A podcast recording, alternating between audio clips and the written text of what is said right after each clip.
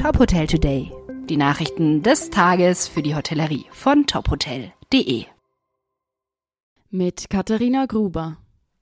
Am 1. August treten die neuen Ausbildungsverordnungen für die nunmehr sieben gastgewerblichen Ausbildungsberufe in Kraft.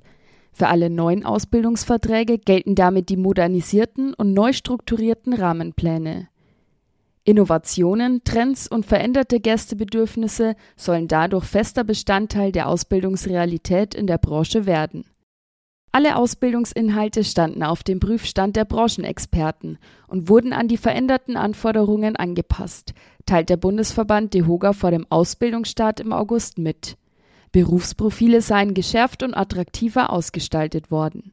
Teilweise haben Berufe auch eine neue Ausrichtung und neue Namen bekommen.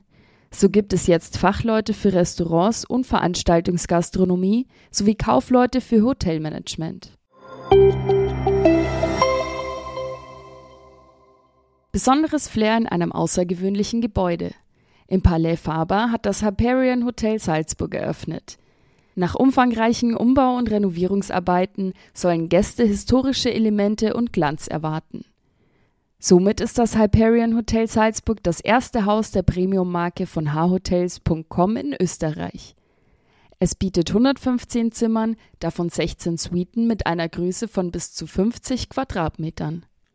Im Restaurant Gaumenfreund warten Speisen vom Original Wiener Schnitzel bis zum Störkaviar auf die Gäste. An der Hotelbar kann man anschließend den Abend bei Weinen aus der Region ausklingen lassen.